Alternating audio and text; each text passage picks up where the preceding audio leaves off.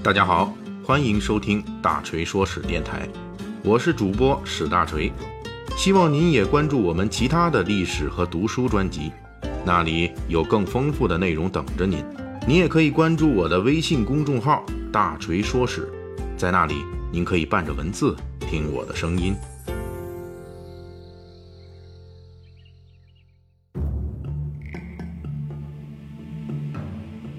明天是六月十一日，一百二十年前啊，也就是两个甲子之前的1898年六月十一日，戊戌变法正式开始。作为中国近代史上赫赫有名的历史事件，其中涌现出了康有为、梁启超等影响中国历史的著名人物。戊戌变法从酝酿、诞生到一百零三天寿终正寝。最终被慈禧太后等人强力扼杀，其中是非曲直，充满了至今仍旧无法解开的一系列谜团。在戊戌变法展开及失败一百二十年后的今天，我们就来给大家尽可能还原一百二十年前那一段扑朔迷离的宫廷内外的秘史。实际上，一八九八年戊戌变法的起因。在一八九五年甲午战争中，清王朝战败时就已经种下，丧失辱国，割地赔款，把此前三十年洋务运动培养出来的那么一点点王朝底气赔了个底儿掉。正是如此的惨败，迫使中国的精英知识分子们开始思考如何才有新的救国之道。在这种情况下，比洋务运动更高级的向西方学习的浪潮就此铺开。在这一片救亡图存的浪潮之中，第一件大锤要讲的谜案，就是当时轰动一时的寇连才之死。一八九六年年初，宫中一个太监叫做寇连才，被处决于菜市口。由于他被杀之际，正是慈禧太后一伙压制康有为等人的强学会、打击清流派名人之际，因此当时的人们纷纷谣传。太监寇连才是因为慷慨上书要求变法，触怒慈禧太后之后被杀的。而经过现代学者的考察，寇连才有没有上过书，上书的内容是否与戊戌变法的主张有关，都是十分不确定的事情。这是货真价实的，到今天还无法解决的一桩谜案。不过，现在的学者基本可以确定，关于寇连才的种种事迹。实际是当时那些力主维新变法的精英知识分子们，在寇连才死后给寇连才加上的。当然，当时对寇连才之死一事打主意的可不止维新派这一家。当时京城盛传的寇连才的所谓上书有多个版本，比较集中的观点包括：要求慈禧太后将权力归还给光绪皇帝，停止修筑国内铁路，加强整军习武。停止复建圆明园，把马关卖国条约的签署者李鸿章贬斥出权力中枢等等。从这些不同利益诉求，甚至被彼此矛盾的观点，都被强行扣在了一个太监身上。这一个寇连才的所谓上书，内容就涉及拥护光绪的帝党、拥护变法的维新派、反对变法的守旧派，跟李鸿章势不两立的清流等等各方的主张。属于多派势力观点的大杂烩，由此可以看出，在甲午战争的阴霾之中，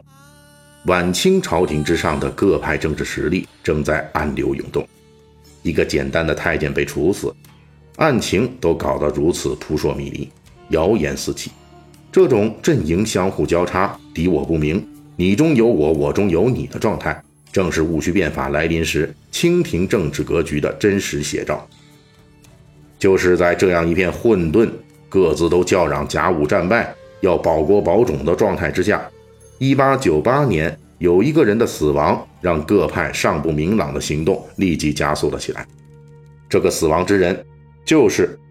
洋务派的大佬、朝廷重臣、慈禧太后的盟友，同时也是对头——恭亲王奕欣。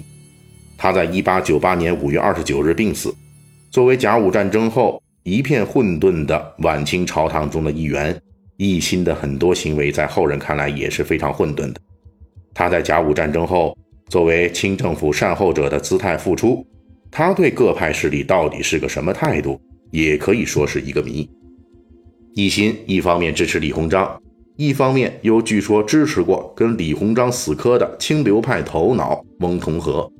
虽然传说奕欣是翁同龢的靠山，但又在甲午战后与翁同龢爆发了多次矛盾，甚至施展手腕把翁同龢给光绪上课的机会都给剥夺了。翁同龢以前一直都是靠这一招来保持对皇帝的影响力，而奕欣为了打击翁同龢。直接就给他来了一个断根儿。另外，晚年的奕欣继续坚持自己已经过时的洋务派主张，强力压制康有为等人的变法主张。即便是到了临死的时候，奕欣仍旧对光绪说：“要遵守祖宗的旧制，不要给康有为那群要求维新的小人以机会。”就是这么一个与各方都有交集，同时又被维新派视为最大阻力的人。死掉之后，很多机会都一下子涌出来了。由于奕欣常年办洋务，在洋人那里混了个脸熟，按照国人的理解，就是奕欣很得洋人的认可。他的死亡就让这个能够为洋人认可的位置出现了空缺，而且奕欣还是当年朝廷中最有实力的洋务派的名义上的代表人物。他死之后，谁能最快速度继承这个代表？谁就有可能在晚清的政治斗争中占据优势。按照当时日本外交使节向日本国内的报告内容，一心属于各派之间的平衡者。一心一死，他的这些政治遗产谁来继承，成了各派最着急的事情。而对于维新派来说，一心死亡之后，最具实力反对变法的洋务派群龙无首，正是维新派行动的大好时机。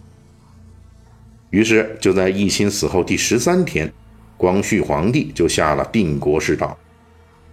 戊戌变法正式开始了。最耐人寻味的是，即便是素来以保守面目出现的慈禧太后，这一次也表现出很开明的样子，没有制止光绪皇帝。由此可见，惦记着继承奕欣遗产的可不止维新派这一伙人。如果说奕欣之死成为了戊戌变法急速启动的一个直接原因的话，戊戌变法展开之后第五天发生的第三桩谜案，也为整个戊戌变法奠定了基调。一八九八年六月十五日，戊戌变法开始第五天，一直以来在光绪皇帝与慈禧太后的政争中，支持光绪的最大官僚，同时也被谣传是维新派康有为等人的守护神的翁同龢。突然被光绪皇帝下令罢官了，这就是维新变法开始阶段的第二个谜案。到目前为止，仍旧没有一个观点能够得到全面认可。有人说这是慈禧太后杀鸡儆猴，为了警告光绪皇帝维新变法，而抢先把他的头号干将除掉；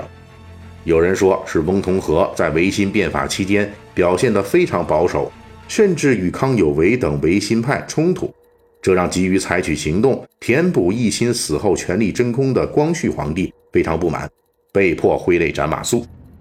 还有人说，新锐崛起的张荫桓、康有为等人作为光绪的新宠红人，急于清掉翁同龢这种前辈绊脚石，所以从慈禧那里借刀杀人等等。这三件在戊戌变法铺开之前发生的谜案，表面上是太监与亲王的差异巨大，清流高官。与维新干将明显的分歧，